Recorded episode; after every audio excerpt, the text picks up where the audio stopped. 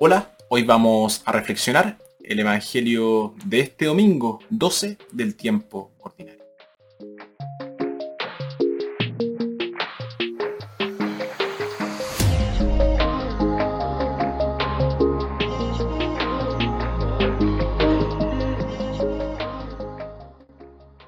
Nuestra primera lectura tomada de Jeremías, el conocimiento de que Dios estaba con él, permitió a Jeremías permanecer fiel a su difícil tarea como profeta.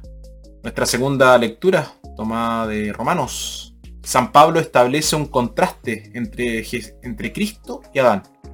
El pecado entró en el mundo por medio de Adán y la gracia abundante vino a través de Jesús. Y nuestro Evangelio, tomado de Mateo. Jesús exhorta a sus discípulos a dar un testimonio abierto y valiente del Evangelio, asegurándoles el cuidado especial de Dios en todas sus pruebas.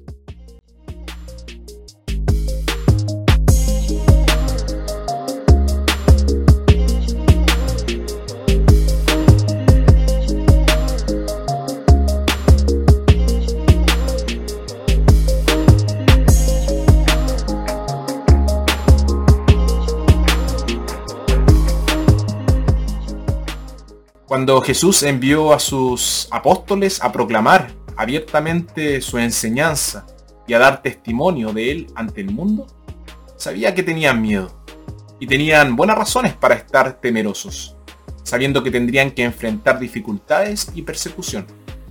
Entonces, no una, sino tres veces les dijo, no tengan miedo. Es normal y natural que a veces nos falte el valor y que tengamos miedo. Todos aquellos que han logrado grandes cosas han conocido el miedo en un momento u otro. Pensamos en el profeta Jeremías, en nuestra primera lectura de este domingo, en Martin Luther King y en el mismo Jesús en el jardín de Getsemaní. El miedo no es necesariamente algo malo, el miedo a veces tiene una función protectora, advirtiéndonos de la presencia del peligro. En este caso el miedo es una gracia, sin embargo, el miedo puede ser una desventaja también. Puede paralizar a una persona. Puede convertir a una persona en un cobarde. Hay una vez un ratón que tenía mucho miedo y ese miedo paralizante a los gatos. Y un mago se apiadó de él y lo convirtió en un gato. Pero luego ese miedo se convirtió en un miedo a los perros. Así que el mago lo convirtió en un perro. Luego ese miedo se convirtió en un miedo a las panteras. Entonces el mago lo convirtió en una pantera. Luego ese miedo se convirtió en un miedo a los cazadores. Y en este punto el mago se dio por vencido. Lo volvió a convertir en un ratón y le dijo, nada de lo que haga por ti será de ayuda, porque tienes el corazón de un ratón. Jesús sabía que los apóstoles tenían miedo. Comprendió sus miedos y los tomó muy en serio. Y cuando les dijo no tengan miedo, se estaba dirigiendo a sus miedos y tratando de disiparlos. Estaba tratando de darles coraje. Estaba tratando de moverlos más allá del miedo, sabiendo que el miedo podría hacerlos tan tímidos como para ser incapaces de cumplir su misión. ¿Cómo sugirió que podrían superar sus miedos? Básicamente a través de la confianza en Dios. Los invitó a tener plena confianza en este Dios de la vida, que vela amorosamente por la vida y la muerte de hasta la más pequeña y menos valiosa de sus criaturas, los gorriones. Jesús le aseguró que Dios conocía cada detalle de, de sus vidas y los iba a apoyar en cada crisis. El profeta Jeremías vivió su vocación durante un tiempo de gran agitación que vio la derrota de Israel y la destrucción de Jerusalén y el templo. Vivía con constantes amenazas a su vida.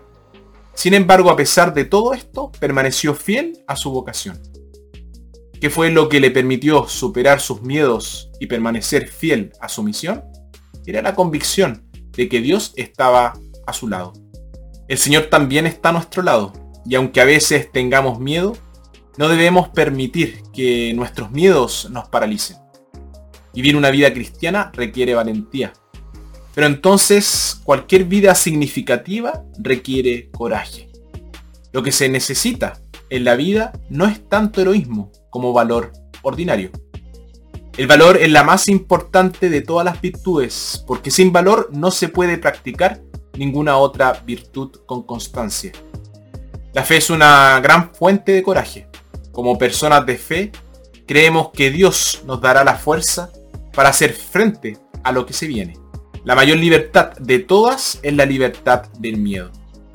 A menos que podamos superar nuestros miedos, no podemos vivir una vida humana digna.